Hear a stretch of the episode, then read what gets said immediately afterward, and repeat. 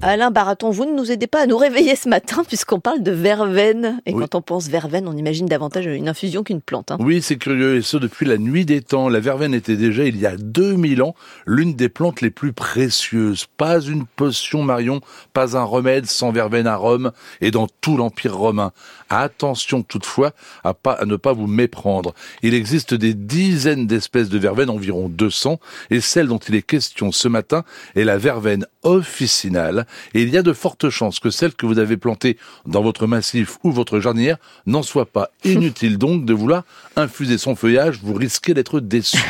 à quoi ressemble Alain la verveine officinale et d'où vient-elle? Alors cette plante est de modeste dimension, entre 30 et 70 parfois un peu plus, elle est reconnaissable à ses petites fleurs violettes. Si la grande majorité des verveines est originaire du continent américain, notre verveine à nous, l'officinale, mhm. est originaire d'Europe et d'Asie. Et elle fut longtemps cultivée, Alain, pour ses propriétés magiques Oui, au Moyen Âge, il suffisait par exemple de se frotter les mains avec son feuillage pour attirer l'amour. Encore plus fou, si d'aventure le diable était vu dans une église, une simple feuille de verveine déposée dans le bénitier le faisait fuir. Alors plus sérieusement par la suite, la verveine va envahir les jardins potagers pour ses supposées propriétés médicinales.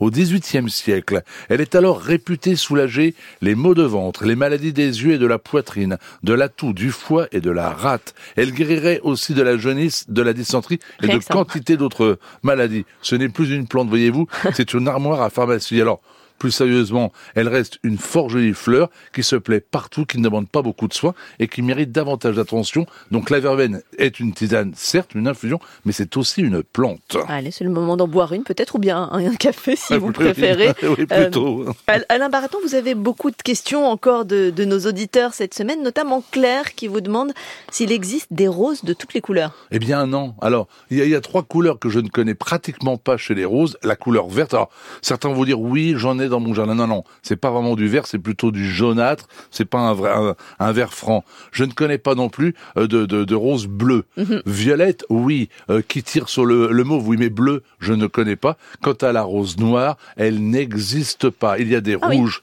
profonds, des rouges sombres, mais des roses noires n'existent pas. Donc trois couleurs sont quasiment inexistantes, quasiment que dis-je, n'existent pas. Le bleu, c'est sûr, le noir, c'est sûr, et le vert, allez, c'est pas vraiment du vert. Et Christophe est très déçu cette année. Je n'ai pas pu récolter de haricots, mes jeunes plants ayant disparu sitôt sortis de terre.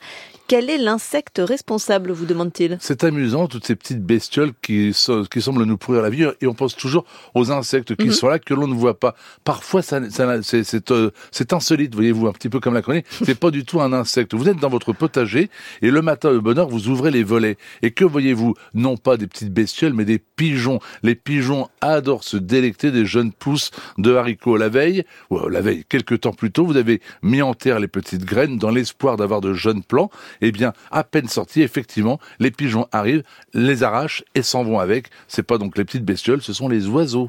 Euh, Alain, quelle question de, Françoise. Est-ce qu'il est possible de semer maintenant des épinards? Il est possible de les semer soit au printemps, soit à la fin de l'été. Attention, les épinards détestent la sécheresse et les trop fortes températures. Donc quand on les sèmera, on va dire à la fin du mois d'août, mhm. n'oubliez pas de pailler le sol pour le garder humide. Alexandre aimerait savoir comment faire pour éloigner les limaces euh, sans nuire aux escargots. C'est pas évident, c'est pas évident parce que les deux sont des gastéropodes, c'est pas simple du tout. Alors il existe bien le piège, comme on dit à limace, vous le connaissez peut-être. Le piège à limace consiste simplement à mettre dans le jardin une petite coupelle de bière et par-dessus une tuile. La limace arrive, boit, se colle sous la, tuile pour y passer la nuit. Vous, le lendemain, vous arrivez, vous récupérez donc les bestioles qui sont restées intactes. Il est vrai que les escargots n'y vont pas ou y vont moins. Donc peut-être que le piège dit à limaces est efficace uniquement contre les limaces et épargne les escargots. Mais d'un autre côté, si on ne veut pas de limaces dans le jardin, c'est peut-être pour éviter qu'elles boulotent les salades, par exemple. Mhm. Mais les escargots les boulotent tout autant. Oui, c'est ça. On a du mal à comprendre la distinction entre limaces et escargots. Là, bah, le côté escargot, il y a le côté sympa. Il y a la petite maison sur le euh, sur le dos. Euh, la limace, c'est un petit côté un peu plus dégoûtant, on dira.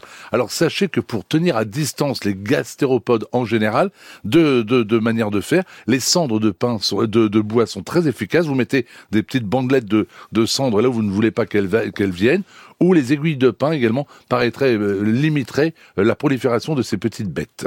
Et Alain, que pensez-vous des engrais liquides pour les plantes d'intérieur? Ça, c'est la question de José. Bah oui, vous avez certaines plantes que vous n'avez pas moyen d'avoir vous-même votre propre compost, vos propres terreaux de feuilles. Il faut bien leur donner un petit peu d'engrais. Donc oui, l'engrais liquide, quand il est bio, car il existe, est tout à fait recommandé, même pour les plantes d'intérieur. Et merci Alain, vous avez quelques secondes pour un, petit conseil pour nos auditeurs. Oh, une promenade dans le château de Breteuil, c'est dans la vallée de Chevreuse, 75 hectares de bonheur. Et sur ces 75 hectares, il y a un parc à la française, mais surtout, éloignez-vous, il y a des vieux chênes, plusieurs fois, euh, chênes, châtaigniers, pardonnez-moi, des vieux châtaigniers, c'est, plusieurs fois centenaires, ils sont merveilleux. C'est dans le château de Breteuil, dans les Yvelines. Est-ce que c'est autant de bonheur qu'à Versailles où vous travaillez, Alain Baraton Oui, parce qu'il n'y a pas que Versailles, il y a quantité d'autres demeures, et c'est heureux. Merci Alain Baraton pour cette main verte.